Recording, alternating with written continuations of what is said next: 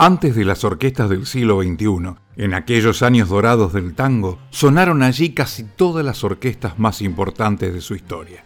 D'Arienzo, Troilo, Di Sarli, Pugliese, Caló, Canaro, De Mare, Laurens, D'Agostino, Tanturi, Biaggi, Rodríguez, Algán, De Angeli, Gobi, De Caro, mi nombre es Raúl Plata y los invito a que hoy en Historias de Tangos repasemos un poco la historia de nuestra música y la aparición de las orquestas típicas, compartiendo algunas grabaciones de las más emblemáticas de aquella época. La orquesta típica es la formación musical propia del tango. Piano, contrabajo, una línea de bandoneones, una línea de violines y en algunos casos la viola o violonchelo. En la orquesta típica todos los instrumentos tocan siempre al mismo tiempo. Esto se debe a que en su origen la orquesta típica tocaba para el baile y eso se percibe tanto en el repertorio como en la composición y en la ejecución. Cuando se habla de tango, el primer instrumento y sonido que se identifica es el del bandoneón, muchas veces considerado como el factor fundante del género. Si bien es representativo por excelencia y se lo conocía en nuestro país ya desde la segunda mitad del siglo XX, o XIX mejor dicho, su popularidad como instrumento distintivo del tango se afianzaría recién con la divulgación de la orquesta típica. En sus principios, las agrupaciones eran tercetos formados por violín, guitarra, flauta, violín, guitarra y piano, o esta última combinación con bandoneón. El carácter solista lo tenían el piano, la guitarra y el bandoneón, mientras que la flauta y el violín necesitaban estar ensamblados a fin de ser adecuados para el tango. La transición de estas formaciones hacia el cuarteto es en cierta medida el vínculo firme y la identificación recíproca que se establece entre el bandoneón y el tango. Quienes lo ejecutan tienden a ser directores de los cuartetos. A partir de 1910, los cuartetos se convirtieron en la simiente de las primeras orquestas típicas. Francisco Canaro, uno de los padres de la orquesta típica del tango, creó el sexteto típico en la década de 1910 y la orquesta sinfónica del tango en la década de 1930. En 1916, Francisco Canaro da forma en Buenos Aires a una orquesta típica con una estructura de sexteto, dos bandoneones, dos violines, piano y contrabajo, e instrumentistas de primer nivel. Esta integración establecerá la instrumentación típica del tango por décadas y será quien forme las primeras grandes orquestas. Canaro, quien era además un compositor prolífico, será la primera gran estrella del tango y el primero en ser contratado para las fiestas de la clase alta. Ya en las décadas siguientes alcanzaría un enorme éxito internacional, se volvería una estrella de la radio, el disco, el teatro musical y el sainete criollo con más de 3.500 grabaciones.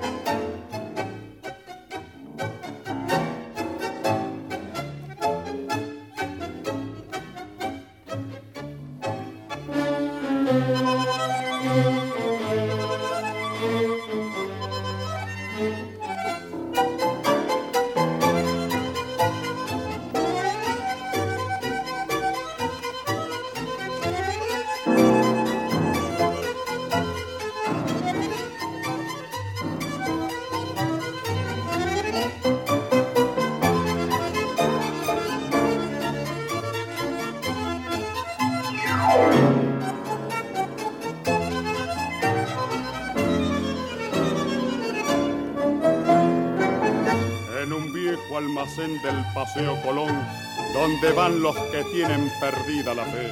Todo suyo, harapiento, una tarde encontré a un borracho sentado en oscuro rincón.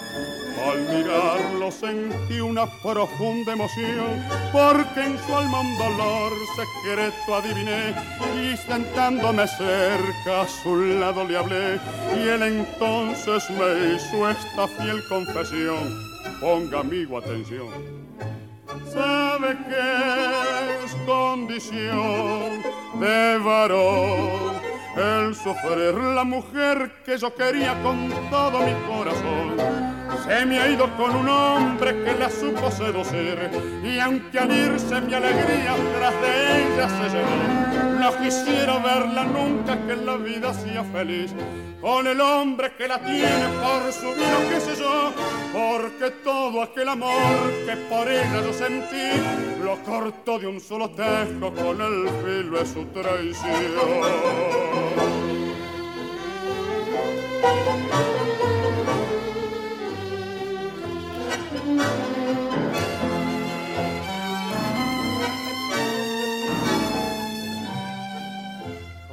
hombre que la tiene por su bien. O qué sé yo, porque todo aquel amor que por ella yo sentí lo cortó de un solo taco con el filo. Es su traición.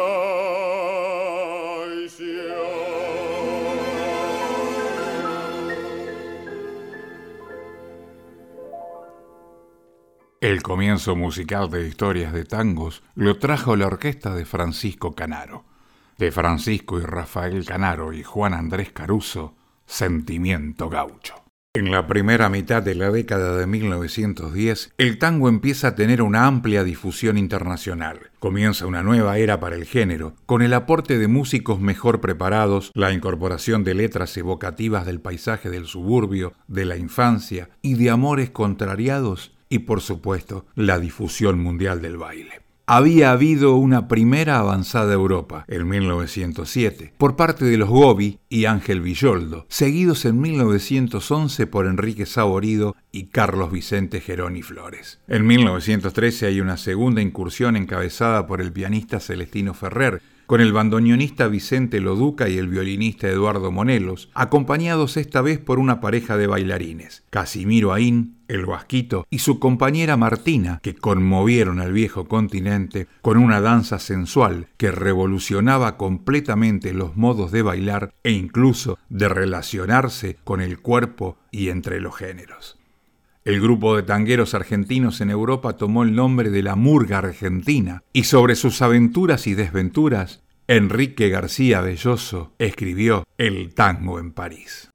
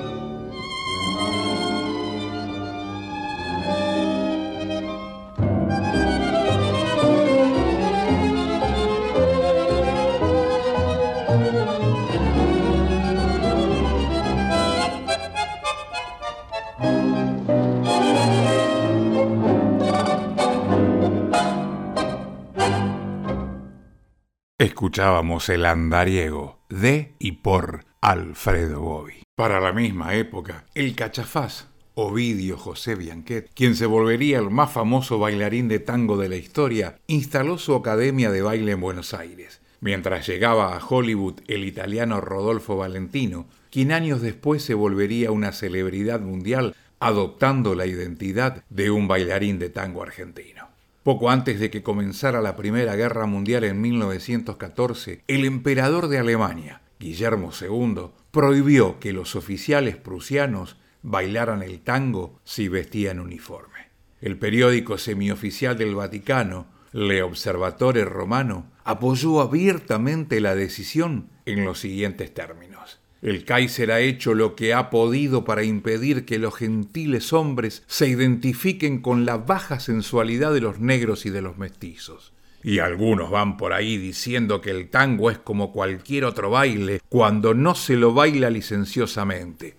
La danza tango es cuanto menos una de aquellas de las cuales no se puede de ninguna manera conservar ni siquiera con alguna probabilidad la decencia porque si en todos los otros bailes está en peligro próximo la moral de los bailarines, en el tango la decencia se encuentra en pleno naufragio, y por este motivo el emperador Guillermo lo ha prohibido a los oficiales cuando éstos vistan uniforme. Las prohibiciones del tango en Europa indicaban la difusión creciente del baile en los países que en ese momento eran el centro del mundo. Ya en 1913 se hablaba de la tangomanía destacada en Europa el desparpajo innovador de la danza y el cuestionamiento a las costumbres establecidas sobre la relación de las personas con sus cuerpos provocó el más grande escándalo que se haya verificado jamás en la historia de las costumbres modernas. Un periodista italiano de la época, reflexionando sobre las razones del éxito del tango, escribía por entonces las viejas polcas y las anticuadas mazurcas y los acompansados lanceros no podían ya satisfacer el alma moderna empastada de sensibilidad. Apenas se podía soportar el antiguo vals alemán con sus giros en cuatro tiempos, destinado más a las personas atléticas que a las mujeres modernas de faltas ajustadas. Un baile dicen que no hace más que repetir continuamente un único paso y que no representa otra variedad que el girar en sentido inverso, ese ejercicio demasiado monótono, demasiado serio, demasiado poco plástico y para nada destinado a traducir a través de los gestos las exquisitas e inadvertidas variedades del ritmo. Los viejos bailes no fotografían ni la música ni el estado psíquico de quienes danzan. El alma moderna necesita algo más fino, más sensible, más cerebral, que no sea un único paso cadenciado y uniforme como el de un pelotón de soldados marchando necesita ante todo de sensibilidad, de una estética nueva, más dinámica que plástica, de una coreografía algo mundana, que sea más arte que sport. Se necesitaba una danza más compleja y osada, más nerviosa y sensible, más profunda y atormentada, más refinada y dinámica, hecha de impulsos y de tensiones, de actitudes imprevistas y de posturas significativas, más artísticas y literarias. Una danza que fuera la traducción plástica y dinámica de una música escrita prevalentemente en menor y plasmada sobre una tonalidad triste, armónica angustiada, saturada de pasiones y de nervante poesía. Esta música es el tango. El investigador Enrique Cámara de Landa ha documentado el éxito masivo del tango en Italia y el resto de Europa desde mediados de la segunda década del siglo XX y el desarrollo en la península de un tango con características originales que tomó el nombre de tango licio, tango liso, a partir de una fusión del tango con el vals, la polca, la mazurca que aún se practica en aquel país en la actualidad.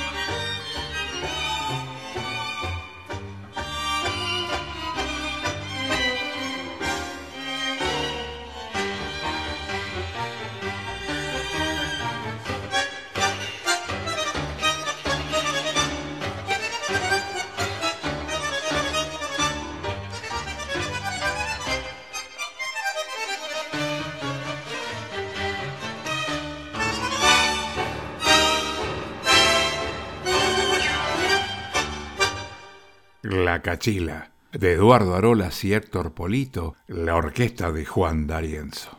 La Primera Guerra Mundial, declarada en 1914, frenaría la difusión internacional del tango, y habrá que esperar hasta su finalización para que se reiniciara la expansión mundial del género. Mientras tanto, al bandoneón le siguió el piano. Del mismo modo que el bandoneón había reemplazado a la flauta, constituyéndose en el corazón del mismo, el piano reemplazó a las guitarras en la orquesta típica. Ante públicos cada vez más numerosos, la guitarra carecía del volumen suficiente y de potencia rítmica para el baile. Del mismo modo que Maglio y Greco habían incluido al bandoneón en la orquesta de tango, es Roberto Firpo y su famosa orquesta el referente de la inclusión del piano a partir de 1912. Otro de los primeros pianistas fue Agustín Bardi, autor de gran cantidad de tangos exitosos como Gallo Ciego, y ya en la década de 1930 nunca tuvo novio con Enrique Cadícamo. Simultáneamente, el brillante malogrado Eduardo Arolas, llamado el tigre del bandoneón, muestra la potencialidad para el tango de un instrumento aún no plenamente descubierto y que encontraría su plenitud recién en la década siguiente con Pedro Mafia. Arolas, fallecido cuando apenas contaba 32 años, es uno de los más destacados puentes entre la Guardia Vieja y la Guardia Nueva del Tango, inaugurada casi simultáneamente con su muerte.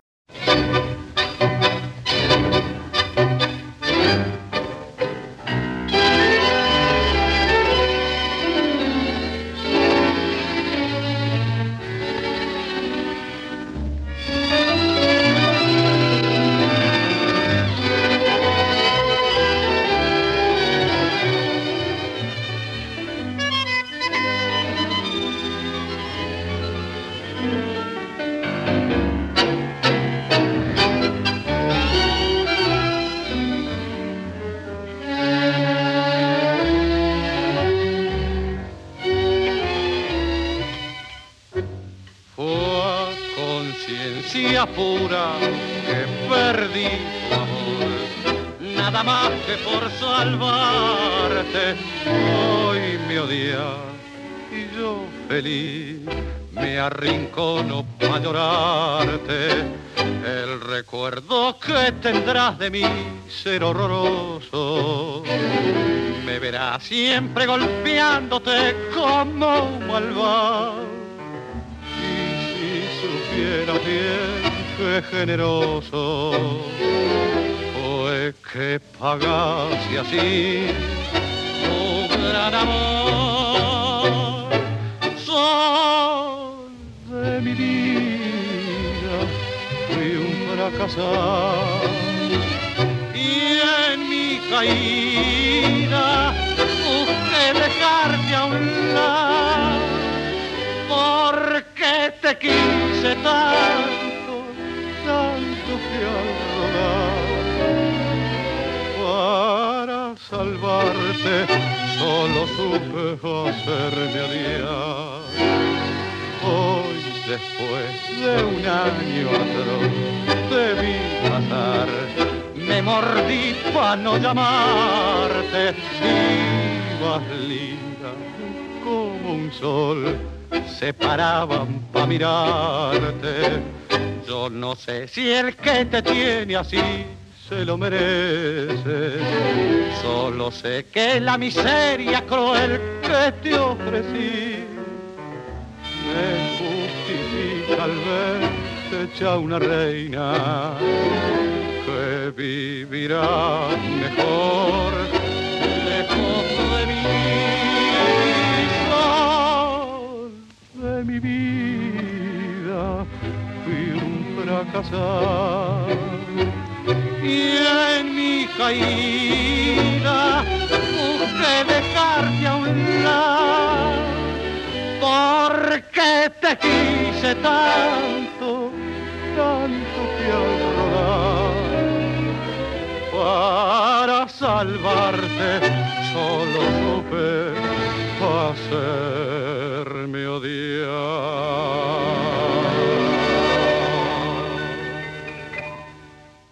Escuchábamos la orquesta de Aníbal Troilo con la voz de Floreal Ruiz. de Luis César Amador y Enrique Santos Discépolo, Confesión. La Guardia Vieja encuentra la inmortalidad en una obra instrumental compuesta por un joven montevideano de 19 años, La Comparsita, de Gerardo Matos Rodríguez. En 1916, Roberto Firpo la arregla y la estrena en Montevideo. El título se refiere a las comparsas de carnaval, una fiesta popular a la que el tango estuvo ligado desde el inicio. Años después, Enrique Pedro Maroni y Pascual Contursi escribieron la letra más conocida, Si supieras que aún dentro de mi alma, y Carlos Gardel la graba haciendo un éxito mundial. En 1917 los compositores Enrique Delfino y Juan Carlos Cobian componen respectivamente los tangos Sanssouci y Salomé, un nuevo tipo de canción de tango, conocido como tango romanza, de melodías depuradas, que abrió camino para el tango de avanzada y de difusión masiva que se consolidaría en la década siguiente.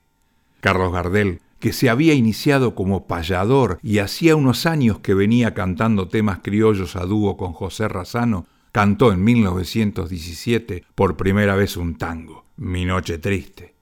Percanta que me amuraste en lo mejor de mi vida, de Samuel Castriota y Pascual Contursi.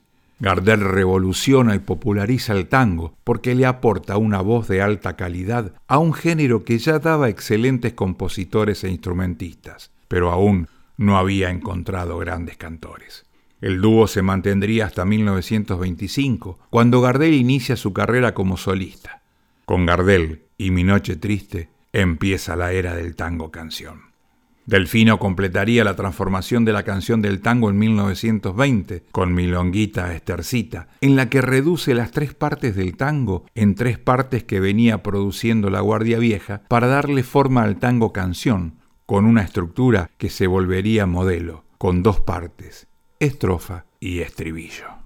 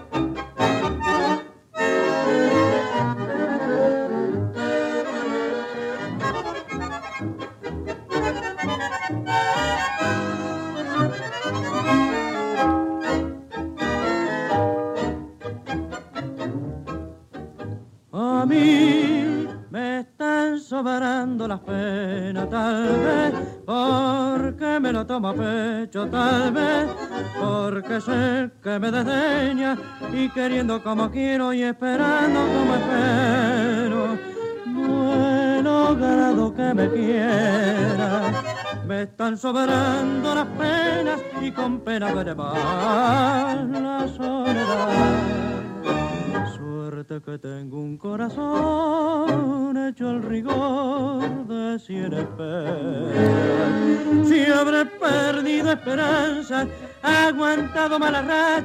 si habré domado penas. Mas yo sé bien que no es vivir, andar así, siempre golpeado, sin un cariño que alivie este sino de andar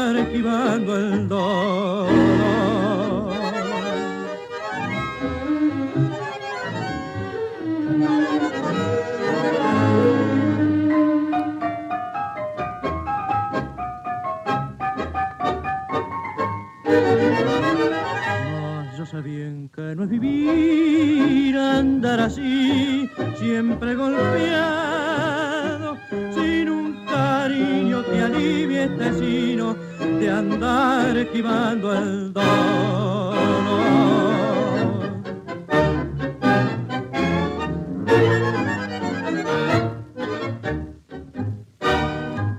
Me están sobrando las penas, de Argentino Galván, José Basso y Carlos Barr, la orquesta de Pedro Laurens, la voz de Carlos Bermúdez.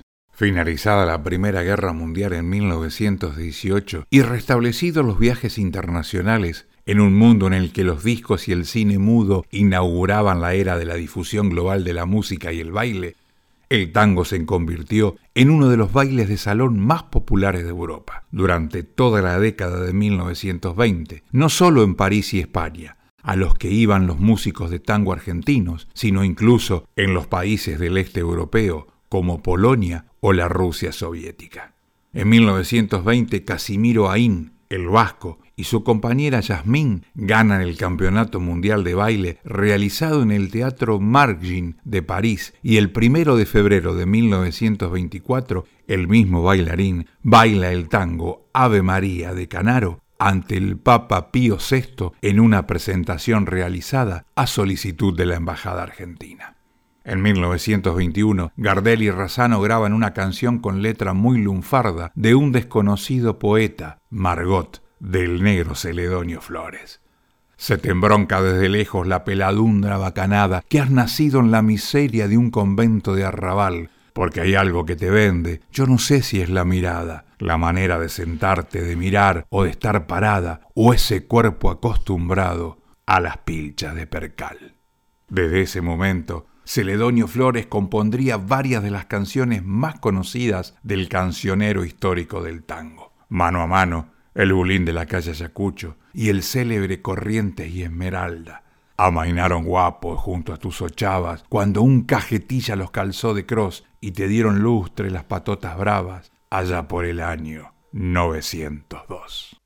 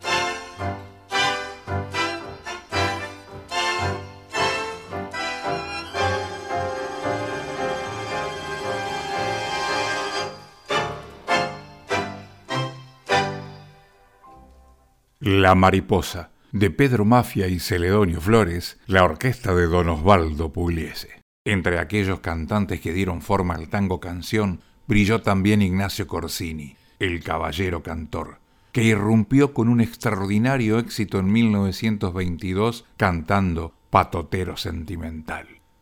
En mi vida hubo muchas minas, pero nunca una mujer. De Manuel Jovés y Manuel Romero.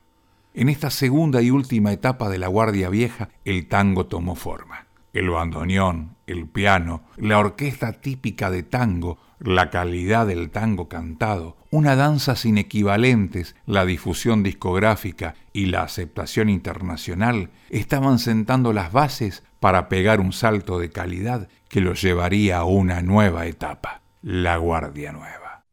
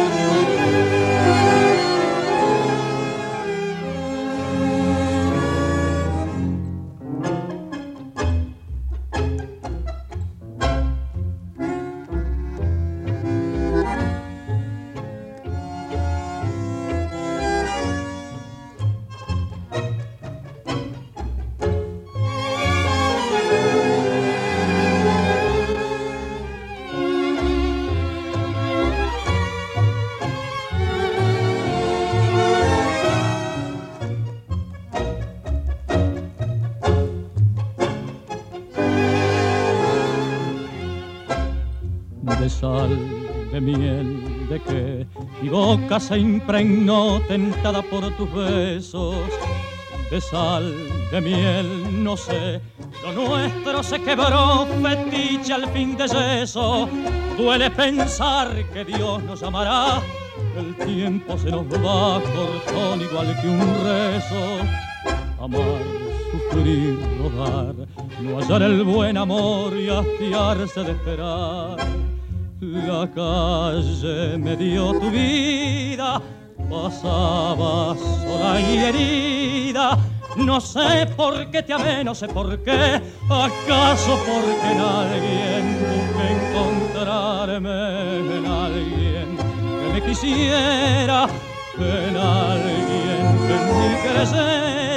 Hubo una esquina, tú pasabas con tu mal, te quise y fue mi amor fatal.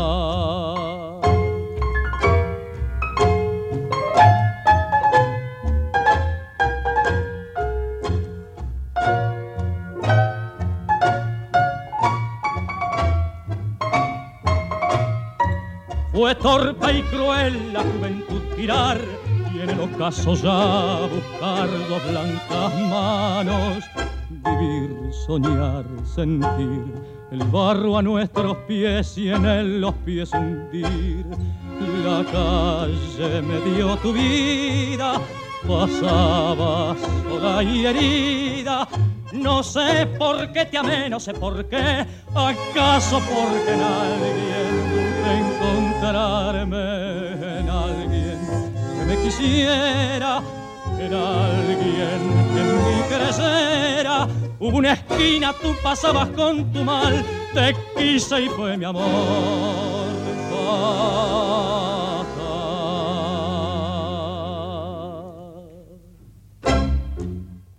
La orquesta de Rodolfo Biaggi y la voz de Hugo Duval, de Héctor Estamponi y Eugenio Majul, Alguien. En 1924, Julio de Caro, a los 25 años, formó un famoso sexteto que revolucionaría completamente el sonido del tango. El conjunto estaba integrado también por sus hermanos, el pianista Francisco de Caro y el violinista Emilio de Caro, y el bandoneonista Pedro Mafia, más Leopoldo Thompson en el contrabajo y Luis Petruccelli en el segundo bandoneón. Poco después, Pedro Lauren reemplazaría a Petruccelli, formando con Mafia el que se considera el mejor dúo de bandoneones de la historia. De Caro trajo un concepto completamente nuevo en la interpretación del tango, apoyado en la armonía, que tendría una enorme influencia a partir de ese momento que fue denominada decarismo. Básicamente Julio de Caro aprovechó los profundos conocimientos musicales que había aprendido de su padre primero y de un estricto estudio de conservatorio después para diseñar un sonido orquestal melancólico y sentimental, cargado de matices. Técnicamente, De Caro aportó también una innovación imperceptible para los aficionados, pero de gran importancia para los músicos ejecutantes, al abandonar la escritura musical en compás de 2x4 o de dos cuartos y comenzar a escribir en un compás de 4x8, que además se correspondía perfectamente con el paso básico del baile. Osvaldo Pugliese explicó sintéticamente la raíz de la escuela decariana de esta manera. El sexteto trascendente es el sexteto decariano, el clásico, que encalzó su estructuración definitiva actuando para el público en los cines mudos, sobre la base de arreglos para bandoneones a dos voces superpuestos o en solos para violines, también en dos voces, y apoyándose en un piano como el de Francisco de Caro, que fue creando los jeites adaptados inexorablemente por el contrabajo, que configuraron toda la posterior forma de tocar el tango. El papel de Pedro Mafia excedería el de integrar el sexteto histórico de De Caro. Mafia fue el músico que descubrió plenamente las posibilidades del bandoneón en el tango Dice Julio Nudler que no se sabe por qué secreto don Pedro Mafia encontró en el fondo del bandoneón sonidos que nadie había descubierto antes. Oscar Succi explica que hasta su advenimiento en la segunda década del siglo XX, los bandoneonistas tenían tendencia a remedar con el instrumento a la flauta, gradualmente desplazada de los primitivos cuartetos, y al organito ambulatorio. Tras sufrir en su infancia los cadenazos de un padre brutal que lo obligaba a pasar la gorra después de cada tango, Mafia fue quien le entregó a este género popular el bandoneón que necesitaba para dejar atrás la retozona guardia vieja y volverse grave, reconcentrado, bastante soñador y frecuentemente triste.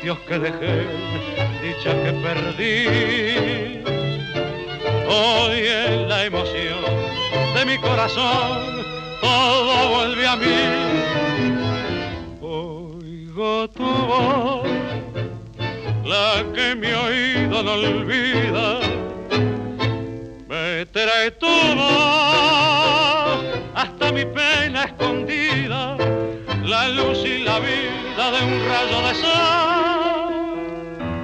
Vuelvo el nombre mío en tu acento sin descifrar. mentira del viento, delirio nomás.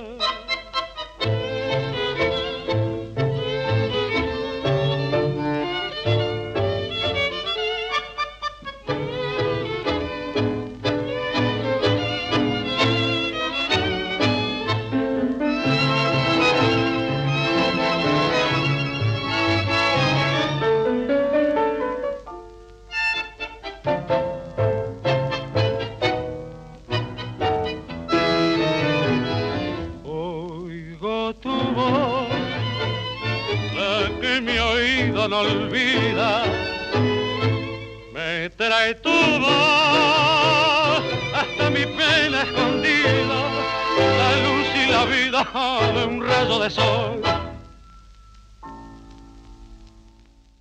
Oigo tu voz, de Mario Canaro y Francisco García Jiménez, Ricardo Tanturi, con Enrique Campos. A pesar de que De Caro no valoraba suficientemente la importancia del canto, el tango de la Guardia Nueva se apoyaría en una conjunción de la escuela instrumental lecariana y la escuela gardeliana en el canto. En Argentina, el Día Nacional del Tango se celebra el 11 de diciembre, precisamente porque ese día nacieron Carlos Gardel y Julio De Caro. A partir de las innovaciones en la composición de las canciones en la etapa final de La Guardia Vieja, el canto del tango se manifestó en tres variedades, tango milonga, tango romanza y tango canción. La complejidad musical y poética alcanzada por el género fue la que le abrió paso a los estilos. Dice Horacio Ferrer que solamente con la Guardia Nueva se puede hablar con entera propiedad de estilos y modalidades interpretativas. Aparecieron entonces otras orquestas con otros estilos. Osvaldo Fresedo, el pibe de la paternal, venía desarrollando un estilo especial desde antes de la aparición del exesteto de Julio de Caro alcanzando un enorme éxito a partir de la segunda mitad de la década del 20, trabajando con timbres nuevos, como la integración del arpa, el vibráfono e incluso la batería, y dándole una gran importancia al cantante, desarrolló un estilo elegante que fue el preferido de las clases altas. De la orquesta de Fresedo proviene el pianista Carlos Di Sarli, que impone con éxito su propio estilo y sus propias orquestas desde fines de la década de 1920 y que llegará a su punto máximo de popularidad con el cantante Roberto Rufino ya en la década de 1940.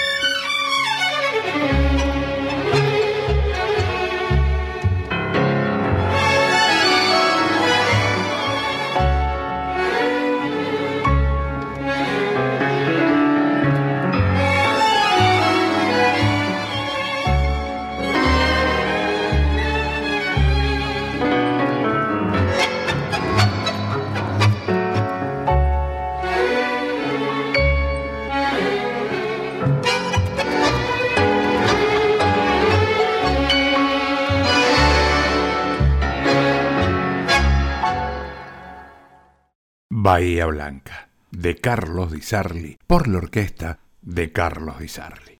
El cantautor Carlos Gardel, símbolo mundial del tango, se convirtió en una estrella internacional, uniendo su voz y su imagen a través del naciente cine sonoro. En 1925 Carlos Gardel se hace solista y durante los siguientes 10 años será una estrella mundial, hasta su muerte en un accidente de avión en Colombia en 1935, cuando estaba en el pináculo de su gloria. Gardel brillará como cantautor junto al letrista Alfredo Lepera, con tangos como El día que me quieras, Por una cabeza, y sus ojos se cerraron entre otros. Pero además, Gardel aprovechará intensivamente las posibilidades de difusión que abrió el cine sonoro, actuando en varias películas de la Paramount, vistas en todo el mundo, principalmente sus largometrajes Luces de Buenos Aires, con la popular cantante Sofía la Negra Bozán, Melodía de Arrabal, Cuesta Abajo, El Tango en Broadway, Tango Bar y El Día que me quieras. Gardel combinaría como ningún otro tanguero el sonido y la imagen y se volvería un ídolo popular. El poeta y cineasta ecuatoriano Ulises Estrella, en un artículo titulado El cine que entonó Gardel, habla así de la famosa pinta de Carlos Gardel. Los oídos, pegados al fonógrafo, acompañaban pasillos y tangos. Los ojos añoraban los gestos, las miradas, la pinta. Sobre todo la pinta de Gardel el rostro fotogénico con las cejas cargadas de negrura, su sonrisa permanente, el pañuelo, la corbata a lunares, la camisa a rayas, el sombrero esquinado sobre la frente.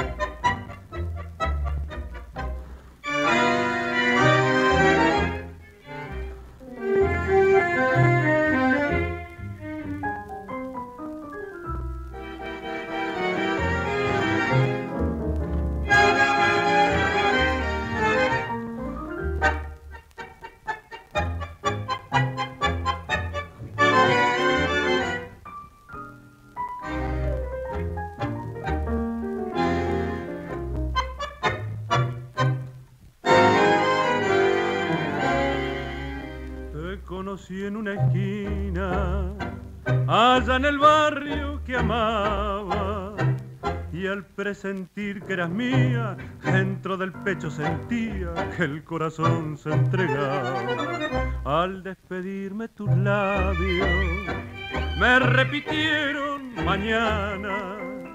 Y en ese beso que aún arde, quedamos vernos de tarde y aquella cita cumple de seis a siete te esperé y no sé por qué no habrás venido, yo no sé por qué. Quisiera que comprendas de que soy un muchacho soñador que donde voy dejo el alma aunque la pierda y es por eso que la izquierda me repica desde hoy. De seis a siete te esperé y no sé por qué no habrás venido yo no sé por qué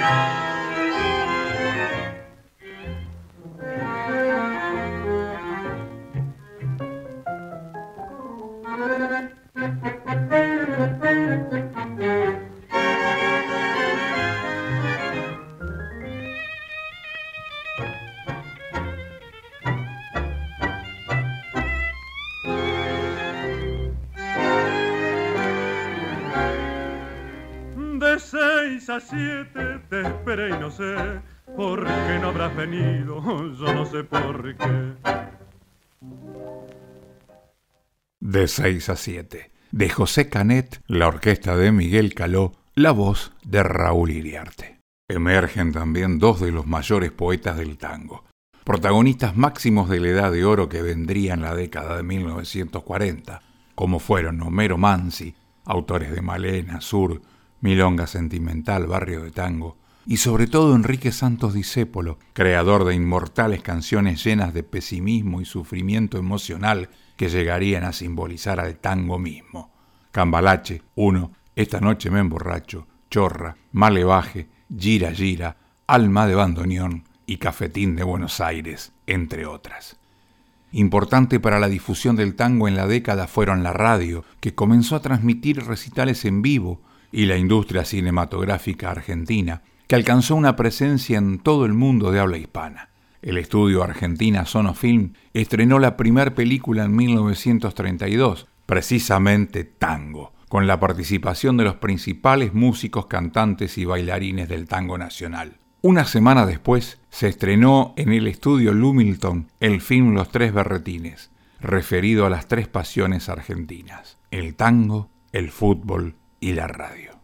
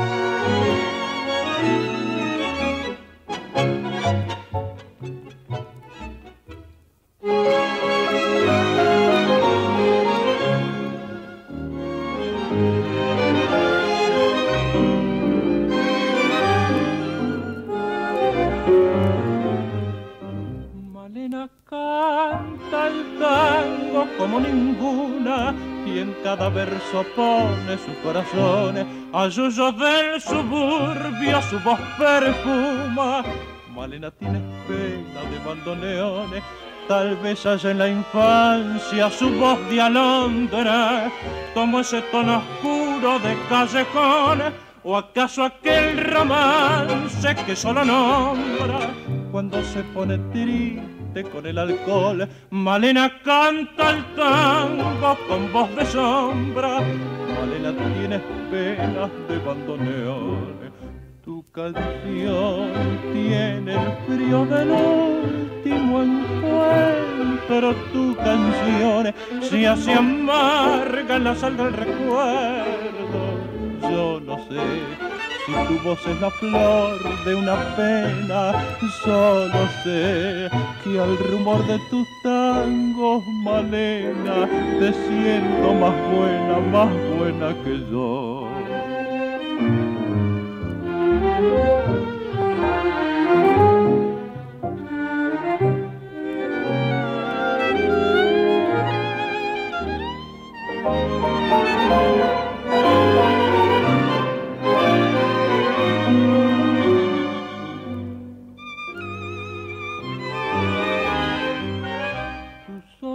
Son oscuros como el olvido, tus labios apretados como el rencor. Tus tangos son criaturas abandonadas que cruzan sobre el barro del callejón. Malena canta el tango con voz quebrada. Malena tienes pena de abandonear. Malena, de Lucio de Mare y Homero Mansi la orquesta de Lucio de Mare, la voz de Héctor Alvarado.